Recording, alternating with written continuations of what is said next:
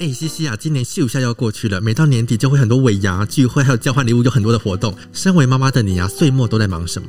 你看，现在是十二月了，最近就要办圣诞老公公，嗯，然后马上二月初就要过年了，所以还要挑选各家的年菜，还要挑选亲友的礼盒，所以其实每到岁末的时候也是很焦虑哎。所以你觉得最难的任务是什么？我觉得是挑礼盒。挑礼盒，然后你要送到到位。比如说送老人家，你又不能送太油；送小孩，你又要小孩爱吃啊。你有什么建议吗？我跟你讲，这题我帮你想好了。而福联盟今年跟蒙恩听障烘焙坊一起推出联名新年礼盒，ho 文龙 holy，是一款非常童趣而且可爱又好吃的饼干礼盒。这间烘焙坊呢，是提供聋人就业机会的烘焙空间，每一份点心呢都是聋人朋友亲自手工制作的哦，而且它不仅好吃，口味也非常多，在饼干界里面是非常发烧 hit number one 的。这是联名新年的礼盒呢，最特别的地方是由我们儿福联盟所设计的外包装，结合了儿福联盟偏乡孩子的画作，为偏乡孩子打造展现才艺舞台的机会哦。好了好了，我已经心动了。哎，杰西，那会很贵吗？完全不贵，一盒呢是原价五百。四十元，但是呢，在十二月二十九号之前下单就有机会有优惠价四百九十九元。哇塞，很划算呢！没有错，大家可以上网搜寻儿福联盟义卖网站，金娜购买哟。搜寻儿福联盟 Y I N A，进入礼盒专区，就可以找到我们好闻浓厚利新年礼盒啦。好闻浓厚利，跟西西还有杰西一起买起来。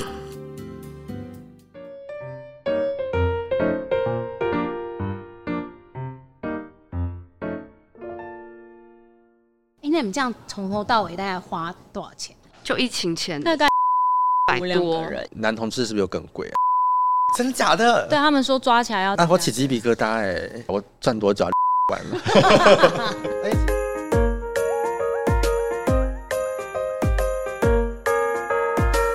世上只有妈妈好，妈妈心事谁明了？您现在所收听的节目是由俄福联盟所制播的 Podcast 节目。还有我的妈，我是杰西，我是西西，我们是外双西。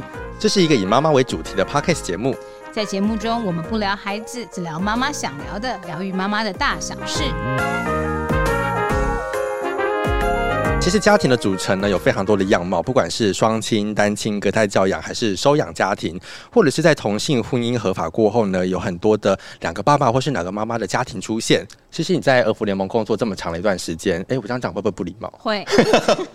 你在儿福联盟工作的这段时间，这样可以吗？Okay, 可以。好，我想问一下，你应该有接触过很多不同类型的家庭，对不对？嗯嗯，嗯。那你对现在家庭的改变啊模式有什么样的想法吗？其实现在家庭有很多元啦，像其实儿福联盟有。服务过还蛮多的家庭的类型，包括可能是单亲家庭啦，或是伪单亲家庭，嗯，或者是其实我们有收创的服务，嗯，所以家庭样貌已经不是以前传统的，就是一定要。血缘关系，血缘关系一定要爸爸或是妈妈才可以组成家庭。其实各式各样都可以组成一个家庭，只要有爱，其实我们都是一家人。没有错，刚才西西有讲到很多不同类型的家庭嘛。那其实这一集呢，我们就要聊一下主题妈妈系列的部分哦。今天这一集呢，我们要聊到一个很特别的主题，我们邀请到一组很特别的家庭。为什么说一组呢？因为今天来宾不是只有一个人，是两个人。我们欢迎同志家庭的两位妈妈，欢迎兔女郎。Hello。两位主持人好，怎么这么冷淡？对啊，怎么不够热情？他刚他刚刚的他刚才用尽所有一切。Hello，我我我有接那个节奏有上吧？有啦，可以可以。好了，我是兔兔狼。那我们今年呢，刚生完一个混血宝宝，叫恭喜。他是今年八月的时候出生的小男生。对，哎，这个宝宝现在是三个多，三个半半半左右。对，嗯，然后他叫恭喜，小明。为什么叫恭喜啊？很特别，很有喜气耶。对对对，小明小明是恭喜，但这个小明的来由是因为我们有一只边境牧羊犬叫万岁。哦。然后万岁其实蛮讨喜的一只狗狗，就是大家到哪里叫哦万岁万岁的叫，感觉就是很欢呼，是一种很喜庆的感觉。在我还记得是一个半夜，他把我锁在工作室的角落，就我旁边是墙，另外一边是他，我不能出去，我很想睡觉。你一定要像万岁那样，就是大家想到他是快乐，然后叫他是好的，弄半天，然后最后就是恭喜，讲到恭喜，大家说可以中中，我才放他走。他说他说我好想睡，很 想睡。这个名字突然的就出现了，对中，对，其实很好，就是你看像恭喜恭喜叫他，其实。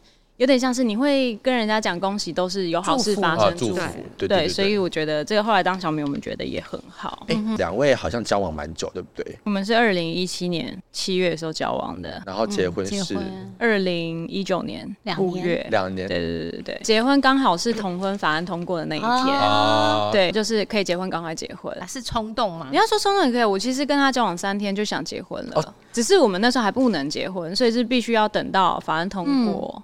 那时候其实已经有在提，就是大法官实现。对对，那时候是在那个时期。嗯嗯。为什么这四年没有想要突然有个小孩？还是其实很久之前就有这个想法？很久以前，其实这一切是因为有第一个胎梦出现的时候。那时候我们还在很交往的初期。胎梦，我们已经同居了。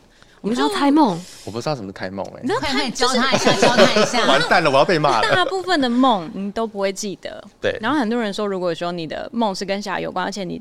就是醒来之后，你会记得非常清楚很多细节，那就是胎梦，就是小孩想要给你一些讯息，嗯、他来之前会先给家长一些讯息的，嗯、对。然后，可是我觉得他给讯息有点早，因为那时候我们才刚交往没多久，可能一年、半年之类的，甚至还没结婚。还没，我觉得那时候还没结婚，就是真的很交往初期。然后我有一天想，我跟他说：“哎、欸，我做到一个梦，我梦到我们在一个就很像美国的地方，就是那种有有美式这种棒球场、那种运动场的那种感觉。嗯、然后，呃，我们两个人坐在一起，手上抱一个小孩，然后有另外一个小男孩在栏杆附近，跟每一个经过的人都在打招呼、自我介绍。我还记得他名字，在梦里面名字说我叫随玄，隋唐的隋，然后玄学的玄。嗯、然后我说好特别，我知道那个是小男孩。”我说我们第一个是小男生，我知道，可是第二个因为太小了，还在还在手上，不知道他的性别，他就是在睡觉。然后他就听到这个，他就想一想，他觉得嗯，可以可以是可以有小孩的。所以兔兔那时候没有排斥说有小孩这个这个。没有，我我我一直觉得我人生中就是会有小孩，真的，这是一个很奇怪的感觉，冥冥之中的一个感觉。对，然后甚至恭喜会到来，我都觉得好像都是他自己安排好的那种感觉，就是。你看，我要生一个小孩其实很难呢。例如说，钱要到位，什么都要到位，然后你自己的条件也要，身体条件也要到位，你时间也要到位，这么多东西要到位，然后他就可以如期而至。他好像都帮你安排好了，然后就来了。西西，你有你有胎梦吗？我觉得有点久。有点记不起来，但是我要说，我要讲的比较好笑，就是我怀孕，就是大家说，哎、欸，怀孕就是验到，就是哎、欸，好像会很浪漫，先生会抱着你转什么什么。但是我要讲个非常好笑，就是我并没有这件事情。我验到的时候，我从楼梯上滚下来，啊、然后我就是就是滚了至少四五阶。你为什么要站在楼梯旁边？因为我从二楼下来，跟我先生说，哎、欸，有了。然后我走下来的就是那个转角楼梯，不是有转角嘛，我就滚下，因为那拖鞋很滑，我就滚了下来。然后就话，我就在楼梯下大哭。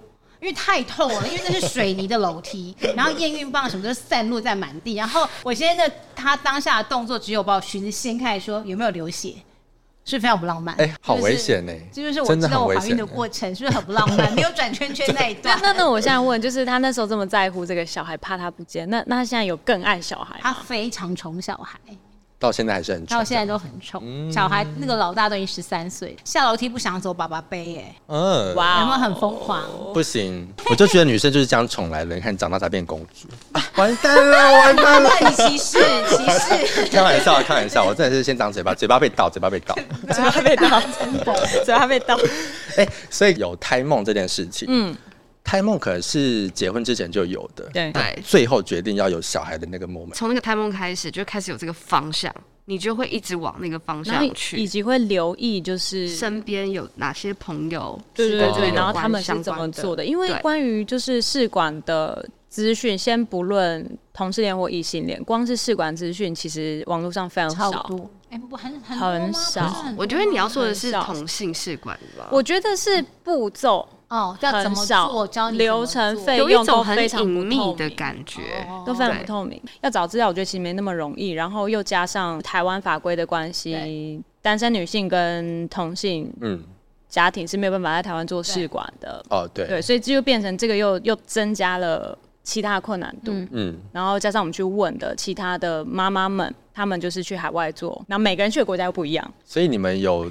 决定要有小孩子的时候，你们怎么跟身边的人说啊？比方说家长，他们他们都觉得他们都会问说，你们要生小孩吗？对啊，就只是想知道你们的方向是什么。所以他们也是期待的。对，他说要生就赶快生，对，要不然太累了。对，他们觉得他们一直说你要生赶快生，你要生几个就赶快赶快就密集，赶快把这几个生出来。想说到底当我们什么累一阵子就好了什么？对，哪有一阵子，拜托是一辈子。对啊，是十八年、二十二年呢，没有一辈子。家长套路，一辈子。对啊，家长套路。哎，所以你们在求职的过程当中啊，可以跟我们分享一下，大概是那个路径是怎么走啊？第一步绝对是董软。我们的冻卵是我们从现在看觉得最有意义，然后最不可惜的事情，因为你很难预测说你到了三四十岁会不会突然间想要有一个小孩。他有说过一句话说：“你有再多的钱都买不回自己年轻的卵子。嗯”哦，真的。所以这个有点像是你不确定之后要不要生小孩，但是如果你经济是许可，可以先冻卵。就是增加你之后的选择权，大不了你就抛弃。我也想问一下，冻卵要大概费用怎么算呢？我们是在疫情之前去冻卵的，疫情之后现在其实我不知道价格多少，可能大概更贵，二十万了，一定是更贵啊！二十万是冻一颗吗？不是，它是它是算次，因为你有多少颗取决于自己的身体。所以我一次如果有十颗，那就一次冻十十颗，对对对，一样的费用。对，因为它重点费用是在于整个疗程，每个人不一样，就是十到二十都有，然后包含北中南的行情不一样。嗯嗯嗯。对，然后因为每个人条件不一样，有些人条件是比较麻烦，他必须要先做怎么样怎么样，激素要回来才可以做正式进入疗程，那个就会再贵一点点。嗯嗯嗯。对，但其实我觉得后续冷冻费不算太贵，就是一年大概几千块而已。嗯哼。对，然后就是看你什么时候要再做下一步，再去爬去。对。来做这件事情，呃，你要买精子，对，要买精子，因为我们是在国外嘛，所以就是在国外的生殖机构，你要先找好。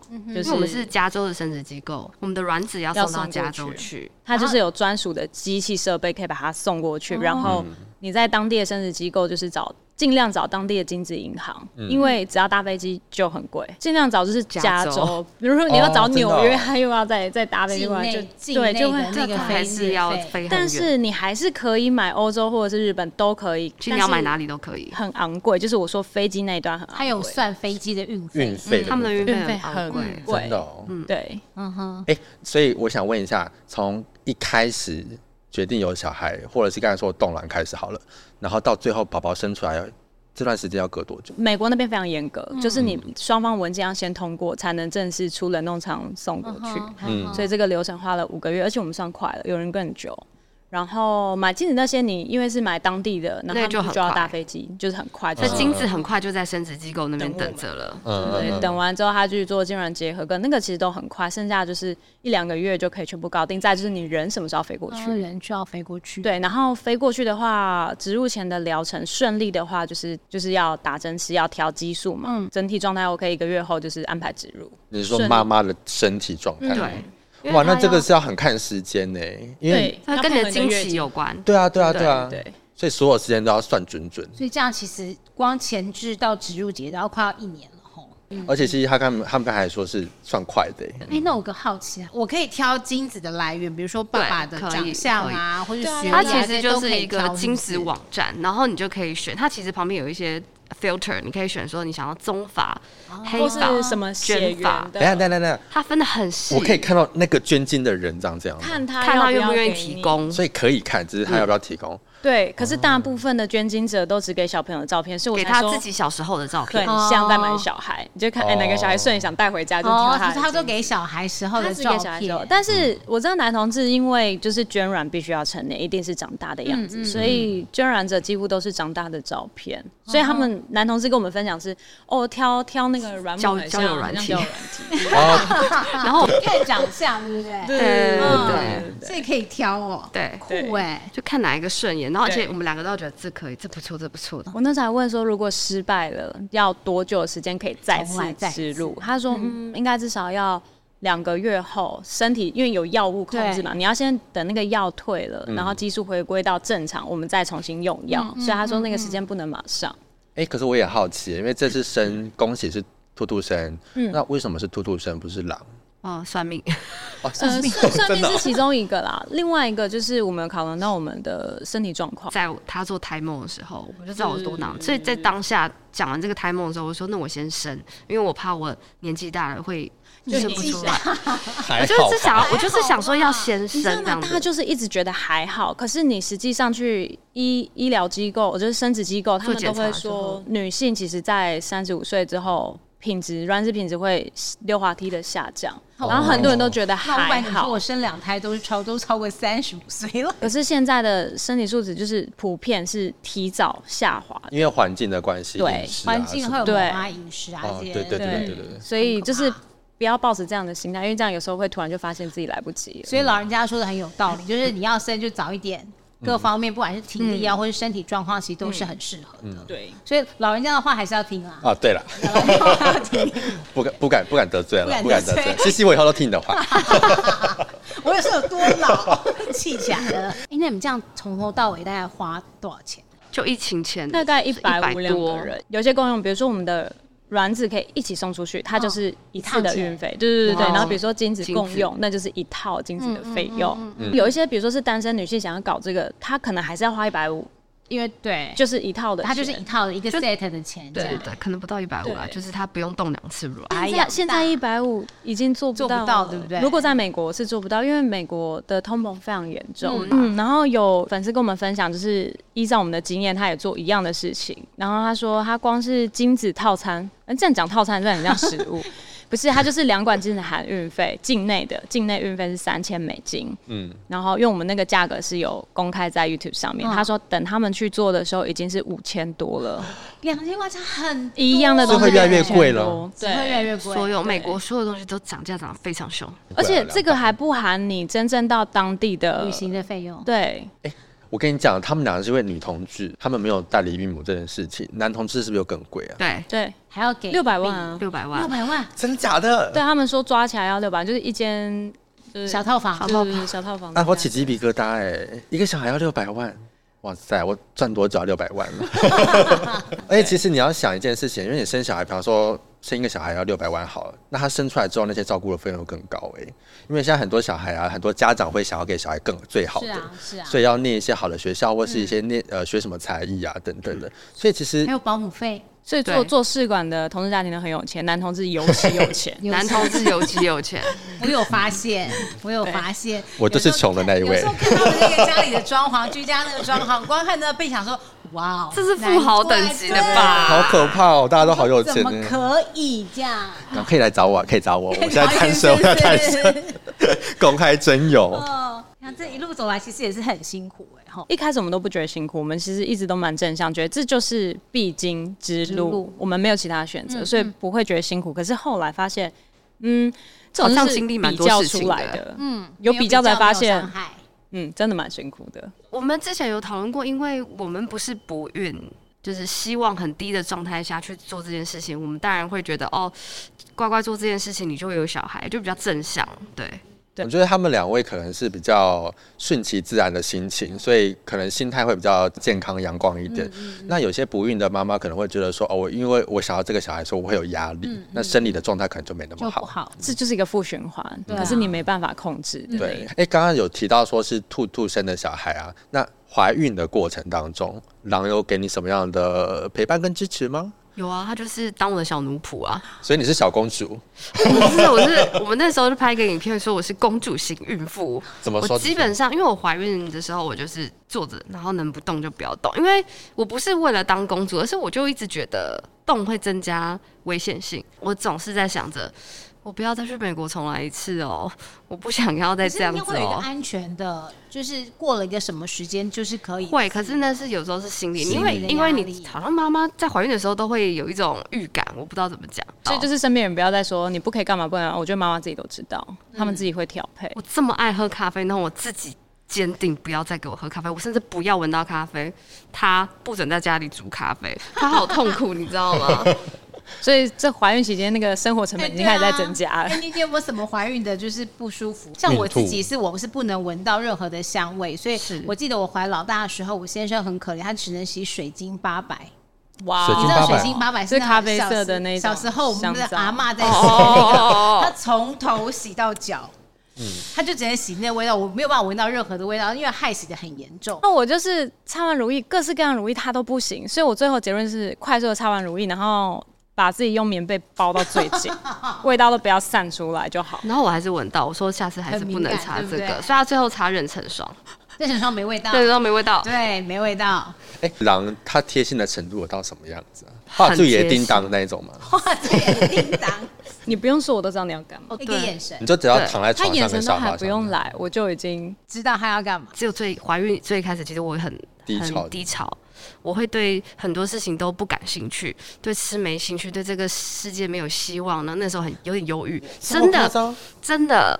因为荷尔蒙的关系，我觉得是明明成功了，对啊、嗯，可是我就心情好很不好，他都他都觉得我好害怕，怎么办？我好害怕哦，很害怕。对啊，就是生活还是要过，你还是要鼓励他。我只是希望他可以快乐一点，所以我会找各式各样的。就是我会提案说，你要不要干嘛？要不要去哪里？想要吃什么？想不要做什么事情？尽量做那种让他动力。有啊，我带你去，就是给你听音乐，或者是带你去一些就是你觉得很 chill 的地方，对，你就会心情稍微好一点。就是尽量让他有一点点兴趣的，就让他做这种事。但三个月后就就是心情指数就是一直这样平稳平稳。那这段过程你有没有就是让我们做你印象最深刻、最贴心的事情？我他做了很多很贴心的事情，但我一时也举不出来。但是就是他是长时间每天都在做这样子。嗯、但我记得我的反应是，他每次对我很好的时候，我就说完蛋了。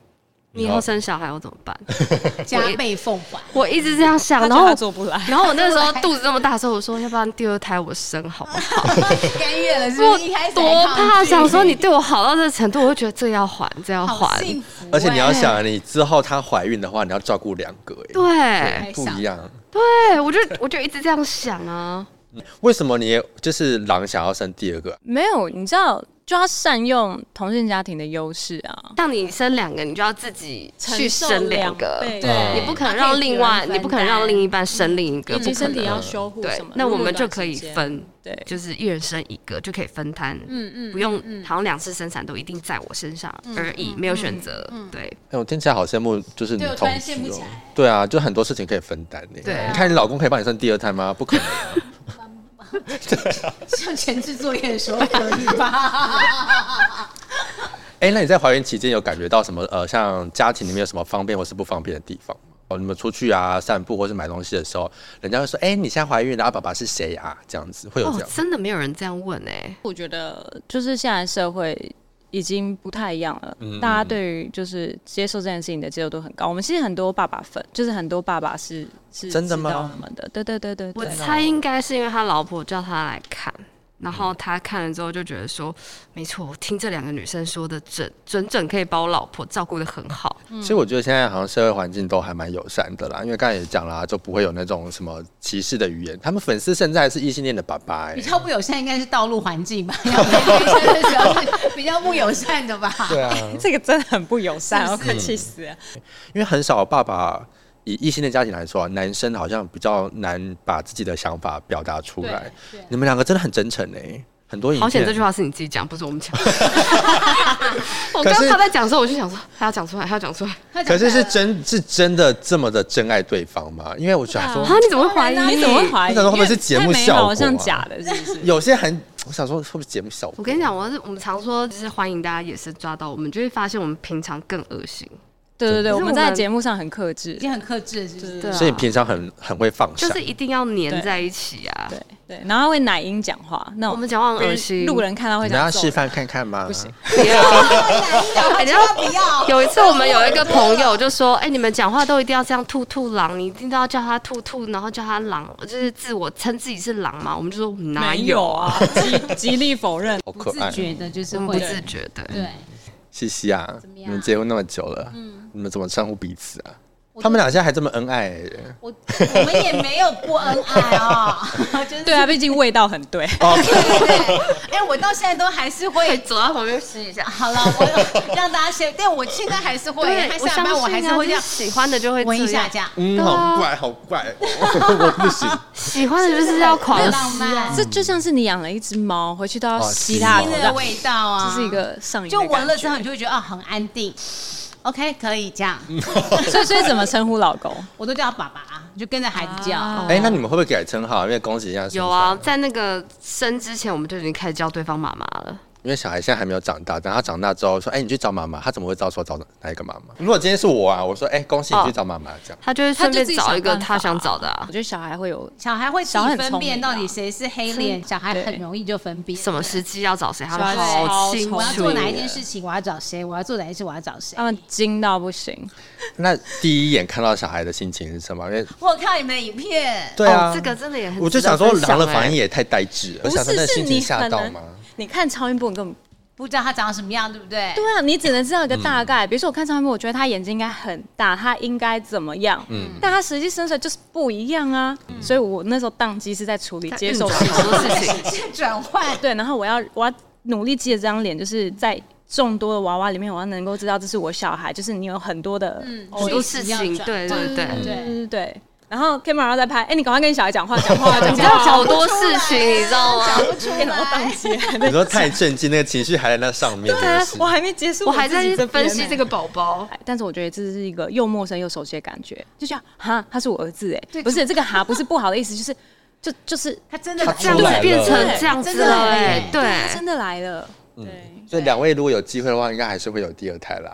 不是有机会，是一定的，就是已经安排好计划了，已经在执行了吗？他已经在美国的那个冷冻仓等我了，等你去。对啊，可是我们现在不可能那么快过去，因为恭喜还小，那打算大概恭喜多久？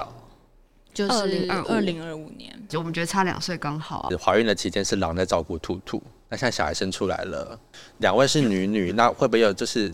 你知道性别有时候在家庭里面，人家以前都会觉得说哦，性别在家庭里面扮演一个很重要的角色，角色要有爸爸，要有妈妈。可是两位是妈妈，那分工的部分会怎么分？这这个我们刚好在 YouTube 上礼拜也上了这一件事情，就是刻板印象嘛。因为其实有时候不要一直想着说男生就该做什么，女生就是该做什么。其实一个家该做的事情，台面上就是那一些，两个家长要自己捡的去做，洗衣煮饭，这是。就家事是固定，你为了维护这个空间环境，它就是一定要有人做啊。对，就是两个家长自己去分工选择做。现在的生活其实没有很适合说男生一定要干嘛，女生一定要干嘛。对，因为双方都要出去工作赚钱。对对，然后就只能一起维护生活空间。所以照顾小孩是两个人一起照顾小孩。大家对妈妈期待有点太高了，就是。观察到一些网络文章下面留言，嗯，小朋友泌尿道，不管男男宝宝还是女宝宝，嗯，留言都会说妈妈自己要注意一下小孩的状况。我就觉得奇怪，讲的好像小孩都是妈妈的，可是你们都会说什么男生不是最懂男生吗？那小男生的泌尿道为什么不是爸爸要注意，还是妈妈注意？因为刚才杰西他还问我说，哎、欸，那那个。是不是包皮要怎么处理，或是得有女生生理期要要怎么处理？就是说课本上有教，其实看课本，其实不管是男生爸爸或是妈妈，其实都可以。我们只是性别不一样，但是该受的健康教育，我们应该都要 学到才对。现在的资讯网络上都找得到，嗯、还有影片告诉你，卫教影片也很多。两位当妈妈之后，觉得最困难的是什么？一开始自己带的时候，我们觉得我们是自由工作者嘛，自己带，时间很弹性，时间很弹性嘛，好安排。嗯，其实很可怕，就变成两个人都没有办法工作。嗯，对。然后等于是前两个礼拜我们没有做任何工作，其实真的很可怕，就是团队要你交片，你交不出片，你说没办法，因为我现我们现在在带小孩，对，而且小孩刚回家。就是四个小时喝一次奶，然后他的需求又很多，对你根本没有办法真的好好静下来两三个小时，你都不要吵我，然后我都不用看你，不可能。后来是找了保姆，对，然后我们就变成等于是我们工作时间要浓缩到一到五，就是等于一到七的工作量要变成一到五，然后我们就很炸，炸完之后周末带小孩继续炸。对，所以所以我们就要检视那个工作的，不管是效率或者是什么，就是你一直在优化全部的流程，就是从。没有小孩到有小孩，全部时间的整理，我觉得这是一个很重要的事情哎。嗯嗯。很多人是直接炸掉，直接情绪化掉。对，然后因为你情绪不好，你看到小孩就不开心，你说你哭什么哭？都已经出来，你还要哭？那我觉得那是负面的能量又，又又给了小孩。其实我觉得跟我们上一集访问那个陈燕婷是一样，因为他的小孩子生出来之后，他的生活也是工作的安排啊，受到一点影响。两位会有产后忧郁这件事情？我没有，可是是因为狼很 carry 吧，就是有办法，他会感觉很照这个小孩，我就可以很专心在工作的事情上。还有修养，我觉得修养有时候是妈妈自己身体状态不好，或是她真的只想要什么事情都不做，我只想好好休养的时候，嗯、我觉得另外一半要能够回到自己肚子里有一个小孩。其实如果以那个磁场来说，你其实是承载两个人磁场，那个时候你不是你，嗯，你要卸除它，然后回到你自己，再次感受你自己，那是不一样的心灵的状态。你们会。彼此竞争吗？我比较会包尿布，我比较会喂奶。没有，我们都说你最棒了，你最，你做的真好，你做最好了，所有事情都给你做这样。最会拍嗝，你最会剪片，最棒了。对 这个家没有你不行，我们总是有人会工作。我们都这样，我们这种鼓励路线，就是哦，你什么你好棒，你好棒那样子。对，嗯，哎，那照顾小孩的部分呢？因为我一开始是想说让他好好休养，我说说任何带小孩的事情都不用担心。如果你未来真的想要体验当妈妈，我再教你，你身体养好比较重要。所以前面都是我疯狂跟那个护理师学要怎么照顾小孩，什么对对对，全部都我在做，很照，而且很照，很靠得住哦。我觉得他们两个很贱，怎样？默默在放闪。哎，那所以最幸福的时刻是狼会默默在旁边帮助你吗？最幸福的时刻。不是最幸福的时刻，应该是忙完一切，然后躺在床上，然后想着，哇，我拥有这一切。对，我现在这个 moment，我现在什么都有了，这样。对对对对对。其实我好像跟异性恋家庭没有不一样啊。我觉得反而更恩爱的，你们自己会觉得说，我们是两位妈妈，所以对小孩子的照顾是比较敏感、比较细致一点的。不是说妈妈就一定是，不是女性就一定，也有很细致的男生，或者是照顾小孩这件事情跟性别一点关系都没有。是，就像我跟我先生哈，我其实我先生是比较细致那个人，比如说他帮小孩梳头发，像我们帮小孩梳头就是这样，像小头皮都被拔下来。爸爸不是，爸爸会吹这样会梳顺，没有毛躁。我想说，赶快弄干就好了，不要浪费我时间。吹干就可以，所以西西你是普龙宫，对不对？在家里面是普龙宫。以前都妈妈头发绑太紧了，就这样。两位毕竟是在异性恋家庭里面长大的，嗯，那自己在育儿的部分啊，会觉得有什么特别地方是你们觉得会更想要特别注意的？不要分异性同性，其实家事就这么多，摊在这个桌面上，两个家长就是要自己去分摊。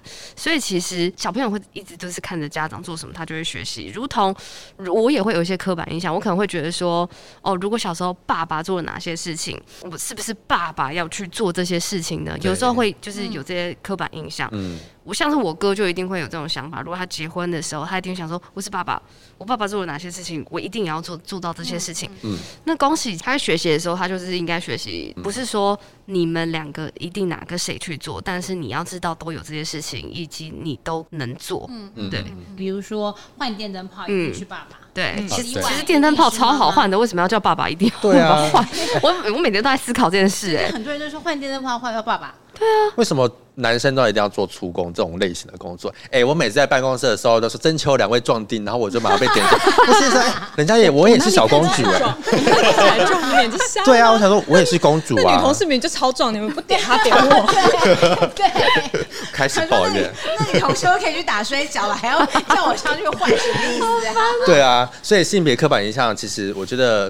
现在这个社会已经越来越友善，不是说男生你要做什么，或是女生你要做什么，这个在同志家庭里面其实可以看得出来更多不一样，而且感觉应该要更强一点的。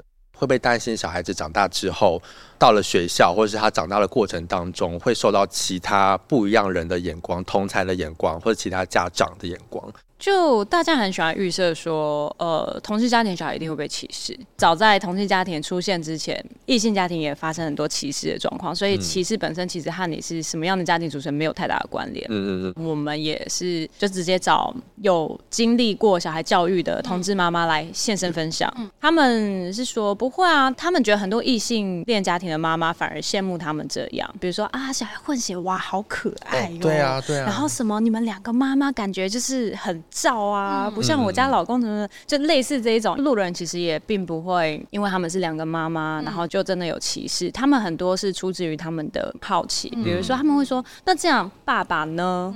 可是他并不是什么说啊，小孩就是没办法，不是，啊只是想知道这个小孩是怎么样出现的。嗯嗯嗯，对，他们给的回馈都是很正向的。然后我们自己，比如说小孩的幼儿园或者是那种托婴中心，我们当然会直接问老师啊，就说。像我们这种同志家庭的状况，你们通常要怎么做？我会把问题丢给老师。如果他的教育理念是和我们有违背的，我们就直接会换掉他们。我们不会让小孩在那一种就是有可能有这样风险的环境。嗯，这个问题不是同性恋家庭的问题，是整个社会的问题。我们不要把责任好像是丢给同志家庭，嗯、不是诶、欸，是大家都要去负责，怎么去回答这样子一个状况、欸？对。嗯因为像刚才他说，就是他会说幼儿园的状况，我觉得那真的是跟老师在这是教养理念的问题，是有没有跟我的教养理念是一致的。嗯，所以我在挑幼儿园的时候，如果这讲两句话就觉得频率没有对，其实我就是拒绝了。而且这样差异太大的话，对小孩来说也会很混淆，因为他会觉得我妈妈是这样说的，为什么老师说的是另外一样？那我应该要听谁的？哎、欸，其实我觉得他们俩是一个蛮酷的妈妈。哎，你们会觉得自己是什么样类型的妈妈吗？我们是想说我们要当虎妈。我觉得身教蛮重要的，嗯、就是我们会鼓励孩子去接触外界，比如说我们想很早就送他去上学，让他去体验一下外界的那种生活。嗯、如同我们也会告诉他说：“哦，除了你之外，我们很爱你，但是我们也有我们自己的生活。”嗯，就是我们没有办法无时无刻都专注在你，然后去放弃我们原本自己的样子。就是当当家长不一定要二选一。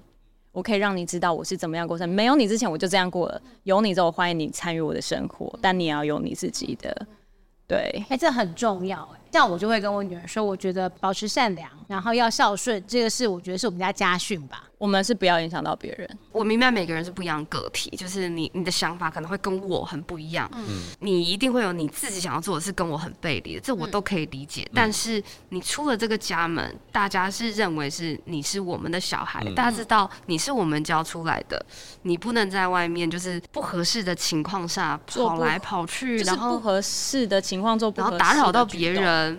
对，会影响到别人，是最最基本的。对，就你要玩，跟影响到别人是两件事情。你可以玩你的，不要影响到别人。小孩子出生之后，你们有这个想法吗？还是怀孕的时候都是一直都都就这样？那谁要当白脸呢？会有白脸？我们就是两个白脸，两个黑脸。我，好可怕哦！因为 两个黑脸一起出现，两个妈妈真的很可怕。两个妈妈就是这样，因为他有他在乎点，我有我在乎点。他一件事情犯错，他看到的事情跟我看到的事情是两件事情。嗯，他会念他看到的事情，我会念我看到的事情。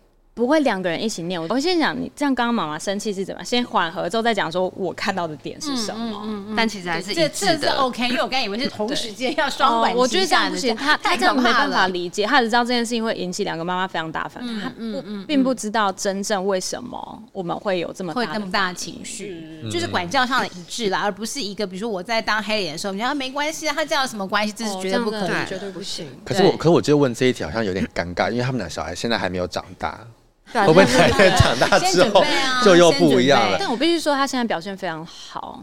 你不用抱他，自己也可以玩的很开心。像比如说，我们会给他看图片书，嗯，他就自己看的很快乐，然后会自己看到笑，笑，真的，他笑的好开心，一直 想跟上面长颈鹿打招呼，想跟他说嗨，对，嗨，对对对，然后连保姆都说他是近几年带来唯一会认真看黑白卡的小孩。黑白卡玛也终于有用用到了，他对这个世界很好奇，对他喜欢这个世界，他喜欢，而且他愿意去学。那有可能是因为我们带回家，其实给他很多很正向、很快乐的那个能量，所以我觉得孩子其实这部分其实有被感染到。我觉得会有差。我觉得这一集算是有点先录音纯正的。我看他们两个小孩就是长大之后，他们还是这样，是不是虎妈这样子？对啊，说不定长大之后开始就不虎了。其实我觉得我们现在没有那么虎哎。如果他根本就没什么事情，你要虎你也虎不起来，也不用虎了，对啊，对不对？对啊，嗯。真的跟家庭教育或家庭就家长怎么带孩子，其实有很大的关系。就像很多人说，哎、欸，孩子在外面不肯坐安全座椅，然后在餐厅跑来跑去。哦、我女儿从来不会在餐厅跑来跑去。哦，很棒哎，乖乖坐安全座椅，明明就可以。就是教我，就是说你就是这个时间点，你就是要做这件事情。我非常认同。很多人还没说啊，不可能，你们小孩不可能分房睡的。就我们小孩带回家第一天就分房睡，睡超好。嗯，而且很多时候是因为妈妈自己没有原则，就是对。等一下，这样分房睡是怎么睡？小孩自己睡一间，他还那么小。哎，可以啊，对，不会担心吗？我们有宝宝监视器，然后以及因为他喝奶时间小时候就是固定的，对。然后我中间如果你真的不放心，你就起来去看，但是你看你不要去动它，你就是看就好了。那有时候你看你也不见得真的要本人过去，你就是看那个监视器也可以。等你一段时间之后，你会发现有时候都是自己太紧张，他会你会知道他的规律，嗯，对，他会有他的规律，他很好，对。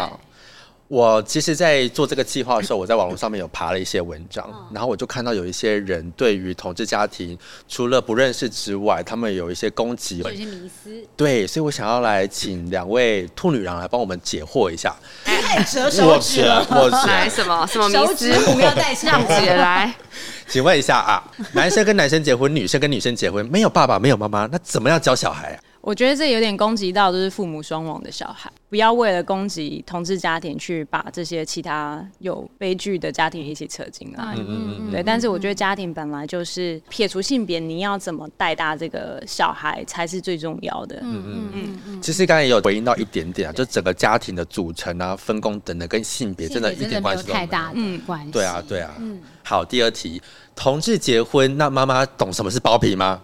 女生对啊，爸爸懂什么是月经吗？OK，对啊，先不要讲同事结婚，我觉得是一个单身女性未知道包皮是什么。对啊，哎，我还要疯了。那 快要手指虎，要不要带起来？因为两位是同志妈妈啦，因为这个问题其实跟你们比较接近一点。那现在因为恭喜是男生，那在帮他们在洗澡的时候，会知道要怎么样去洗包皮吗？你们知道什么叫做包皮过长这件事情？那个医护人员都会，医生会教，对不对？而且他小孩几乎每个月都会回医院一次，那医生都会检查。嗯，对你有什么任何问题，医生都会帮你检查。像比如说我很早，大概两个月的时候，我就把小孩带去，医生怎么办？他会不会用嘴巴呼吸？大家说嘴巴呼吸不好。然后医生说，呃，那个八个月后才有可能是他，他现在嘴巴开开，只是嘴巴松掉了。他说没有牙，他说没有牙 齿什么的，松掉也不用担心。八个月后才要担心他是不是嘴巴呼吸。嗯嗯嗯。再来是生在同志家庭里面，小孩会不会也是同性恋？那怎么会有同性恋产生？如果异性恋家庭只会生异性恋？对啊，我觉得这不可能、啊。立刻被打枪。对啊，而且我其实有看到另外一个 YouTuber，他们在美国叫做男生宿舍嘛。哦、嗯，对啊，他是两个爸爸，然后他们有两个男生的小孩，那小孩都蛮大了，国高中生的，他的小孩都不是同性恋哎。所以我觉得你说异性恋家庭就一定是异性恋吗？同性恋家庭就一定是同性恋吗？对，我就要特别说，那个有一个 YouTuber 雨谦啊。他就是两个妈妈的小孩，但是他自己就是跟男生结婚生小孩的。哦，对对对对对。所以这题打叉。打叉的，哎哎，没有这个。好，没有血缘的关系会不会没那么亲？因为现在的恭喜跟狼没有血缘关系。我看他们俩谈恋爱，我都快吐了。就是爱很深，那个眼神，两个人。对，我帮换尿布的时候，恭喜就会很认真看着，很深情的看着，真的很深情，我觉得有点夸张。我觉得。讲这个问题的人，他自己是那一种，就是血缘很在乎的，嗯嗯，对。但是社会上其实有很多那种什么养父养母跟小孩其实没有关系，然后小孩他们都没有让小孩知道，小孩是自己去调资料才意外发现自己跟自己爸妈没有血缘关系，可是他小孩自己会知道，就是。他的养父母是真心爱自己的，大家不要把爱这么限缩。你的伴侣也跟你没血缘关系啊。家庭的组成跟血缘关系好像没有太直接的，只要有爱，嗯，真的是有爱，都是一家人。Yes，再强调一次，没有人爱我，不要这样想。我跟你说，你要 吸引力法则是有人会爱你，有人爱我。时间还没到，你说我这么好，怎么会没有人爱我呢？我跟你讲，哦，我念力很重要，对不对？好，从现在开始，我告诉大家说，我会有人爱我的。会，对，你要发自内心的认同自己，不要哭哦。我会一直放旁边了。没有。好，最后一个问题啊，我想要请兔兔帮我们做一个回应。好了。有看到就是兔兔写一封信给恭喜。其实这封信我打很久，哎，为什么会对，为什么会想要写这封信？因为就想说要在趁他还没出生前要做一个记录。嗯哼，对，因为小孩有时候会改变家长，就像很多人会说什么哦，你现在现在记录记录下很重要。你有时候回顾，你会再想起来你当初是用什么样的心态，对对对，去迎接他。你那时候对对双方期许是什么？但怎么就变成这样？就是一种检视啊，有一种成绩单的感觉。对，嗯嗯嗯。所以我刚刚有说到，他一定不会跟我一样，所以我才会觉得说，我们要时刻提醒我们自己说，那是他，那不是你，那怎么样也是他自己的人生。然后他去了哪里，他只要。知道我们还在这里就好了。可以请帮我们分享一下那一封信里面的内容吗？我以为你是要我分享我的心得，然后你竟然要我念这个，你每次念完我都会哭哎。与其对你期许要求，更是警惕着，期许自己是一个怎么样的妈妈，能够帮助你、引导你。你看，好了，你乖啦，宝宝。因为我觉得。真的很温馨的。如果当初我的爸爸妈妈有写这封信给我，我会觉得很揪心。你知道吗？你这个样子其实也给我们一个很大的警惕。就是我们一直希望小孩是愿意跟我们分享事情的，就他信任我们，他可以讲任何关于他一切，他知道我们不会有任何的 judgment，所以我们是希望跟小孩是有这样的关系的。我在告诉我自己，就是不要一直去期许他，可是这个很难。嗯，干嘛叫我念是不是？那狼你要帮他念吗？哎，好吧，我现在加油。这段这段话要念完很难。与其对你期许要求，更是警惕着期许自己是一个什么样的妈妈，能够帮助你、引导你。期许自己在未来每一个时刻都能明了自己与你是不同的个体。我期许自己不该总是用自己的角度看你。我期许自己能够包容你，去了解你所有的想法。期许自己能够在你展翅高飞的时候，放心让你去翱翔。在未来的路上，我期许自己想起这一段养育你的日子，都是甘甜的回忆。我想这样，我应该就是我心中的好妈妈了。这写的真好，哎、欸，真的很会写。你在看别人的文章是不是？这写真的很好，真的很会写。而且你知道，我们最近的体悟是，就是大家很喜欢说别人家小孩怎么样，你怎么这样？嗯。可是大家都没有说别人家家长什么程度，人家小孩之所以优秀，是因为人家有优秀的爸妈。哦，真的。呃，很多社会对于同志家庭还有很多问号，很多想要问的地方。我觉得我们刚才有讲了很多不同家庭、不同性别。可是说真的啦，每一个家庭都是不一样的，每个家庭都有自己的样貌。对，我们不要用自己的呃想法去定义不同的家庭。好，那再一次感谢我们今天兔女郎今天来我们节目里面分享。那希望这一集呢，可以让大家更认识不同多元的价值。如果听众朋友对我们今天这一集有什么样的想法，可以在底下留言告诉我，或者是有想要认识什么样不一样的主题，妈妈也可以让我们知道，我们可以去帮大家。邀约，然后在节目里面让大家更认识不同多元的样子。那最后，如果喜欢我们今天聊的主题的话，记得给我们五星好评。那我们就下次见喽，拜拜，拜拜，拜拜。